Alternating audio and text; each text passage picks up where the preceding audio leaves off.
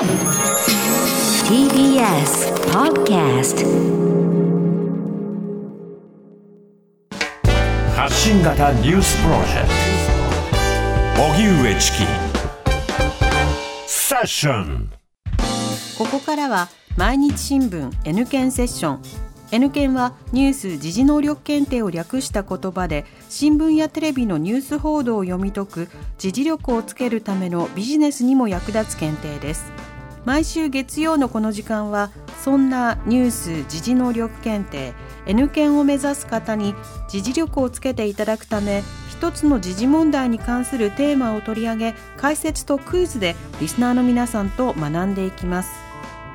それでは今日取り上げるテーマはこちらです。COP27 途上国向けの基金設立で合意。エジプトで開かれていた気候変動対策を話し合う国連の会議 COP27 は先月20日気候変動で被害を受けた途上国を支援するための基金を設立することで合意し閉幕しました。解説は TBS ラジオニュースデスクの中村久人さんです。久人さんよろしくお願いいたします。よろしくお願いします。今回の COP27 で、はい。途上国向けの基金設立が話し合われたということですけれどそうなんですね。あの今から30年ぐらい前にですねえーその気象災害とか海面上昇など地球温暖化に伴う悪影響で生じる被害損失と損害ロスダメージというふうに呼んで、えー小さな島国がね、えーその被害を支援する仕組みを作ってほしいというふうに求めたのが発端だったんですね。でその温室効果ガスの排出量が少ないその島国とか途上国の方がそういった被害を受けやすいわけですよ。で今年も温暖化に関連する異常気象各国で発生しましたよね。でパキスタンは夏の豪雨で国土の3分の1が浸水したと。パキスタンのシャリフ首相がほら9月の国連の演説でね、世界の温室効果ガスの排出量の1%にも満たないパキスタンの国土の3分の1が水没しちゃったんだと。でこれ以上激しい温暖化の影響は見たことがないっていうふうに訴えたわけですよね。はいまあ、その他にもアフリカが40年ぶりの記録的な干ばつに見舞われたわけですよね。でただそのこれまでに防災の分野などでその被害を防いだりとか軽減したりするうことに対する基金はあったんですけれどもはいすで、に発生した被害の資金援助しよう支援しようというそういう特化した仕組みはなかったんですよね。というのもこの保証額っていうのが一体いくらになるかわからないと。確かにいうことで先進国側が仕組みを作ることに反対して対立が続いてきたと、まあ、だからもう30年にわたって求めてきてるんです途上国は。だけどやっぱり今年これだけのいろいろ被害があったということで、えー、COP27 では議長国のエジプトがこの損失と損害をお主要議題に掲げて被害への支援の在り方というのが初めて正式な議題になったんですね。ただこの開催期間を延長するくらい議論が難航したそうですけれども。そうなんですね、もうその温暖化の悪影響っていうのはみんな分かってるわけですよ、だから支援は重要だよということに異論を唱える声ってはなかったんですけれども、その途上国側が基金を新設するよう求めたのに対して、先進国はなんとか既存の枠組みで対応できるんじゃないかというふうに主張して、隔たりがなかなか埋まらなかったと。ただ、最終盤になって先進国側が歩み寄りを見せて EU とかアメリカ、イギリスなどがあ基金を作りましょうということを提案したと。で、18日までの予定だった会期を延長して協議を続けたわけですよね。で、そして、えー成果文書で気候変動による甚大な損失と損害を被ってきた途上国などに対し支援を行うための新たな基金を作ることで合意。支援の対象を気候変動の悪影響に対して特に脆弱な途上国というふうに盛り込まれたわけですよね。で、まあ、あの、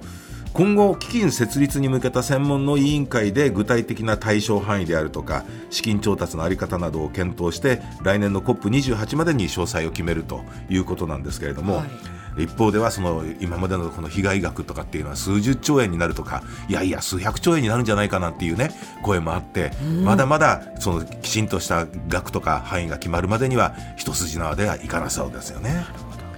さあそれではここでニュース時能力問題です。はい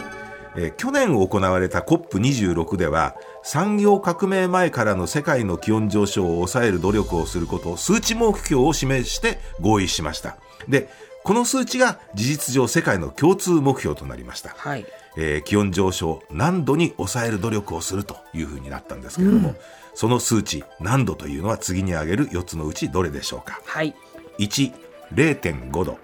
2、1度。3、1.5度。4、2度。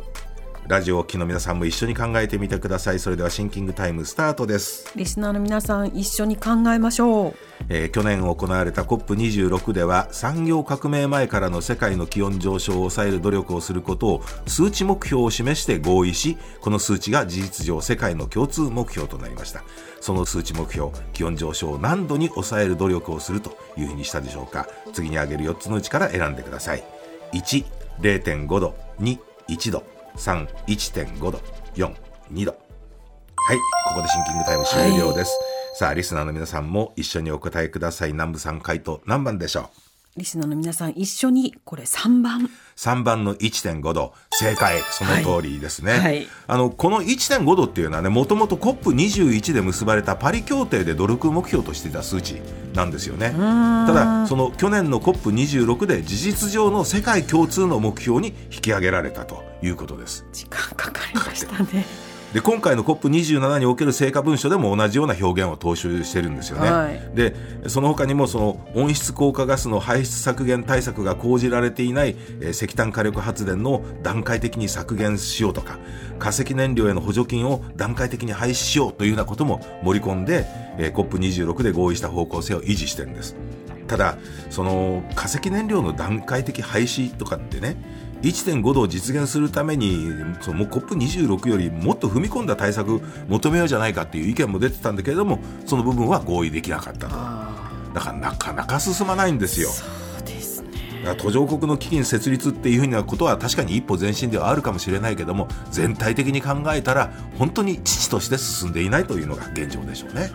久戸さんありがとうございました。来週もよろしくお願いいたします、はいお願いしますさあここでプレゼントのお知らせです。ニュース時事能力検定の公式テキスト基礎編と入門編をセットで5名の方にプレゼントします。おはがきの方宛先は郵便番号 107-8066TBS ラジオ荻上チキセッションニュース検定公式テキストプレゼントの係までです。メールの方は ss954-tbs.co.jp で受け付けています。あなたのおところお名前お電話番号をお忘れなく。ニュース時事能力検定は年4回実施しています。来年2月に実施される第60回検定の申し込みを公式サイトにて受付中です。全国のテストセンターでコンピューターを使って受験する CBT 試験は2月10日金曜日11日土曜日の2日間。東京大阪に設置する公開会場で受験するマークシート試験は2月12日日曜日にそれぞれ実施します。CBT 試験の締め切りは1月27日金曜日。マークシート試験の締め切りは1月10日火曜日です。詳細は公式サイトをご覧ください。毎日新聞 N 県セッション。今日は COP27 途上国向けの基金設立で合意をテーマに取り上げました。荻上チキ。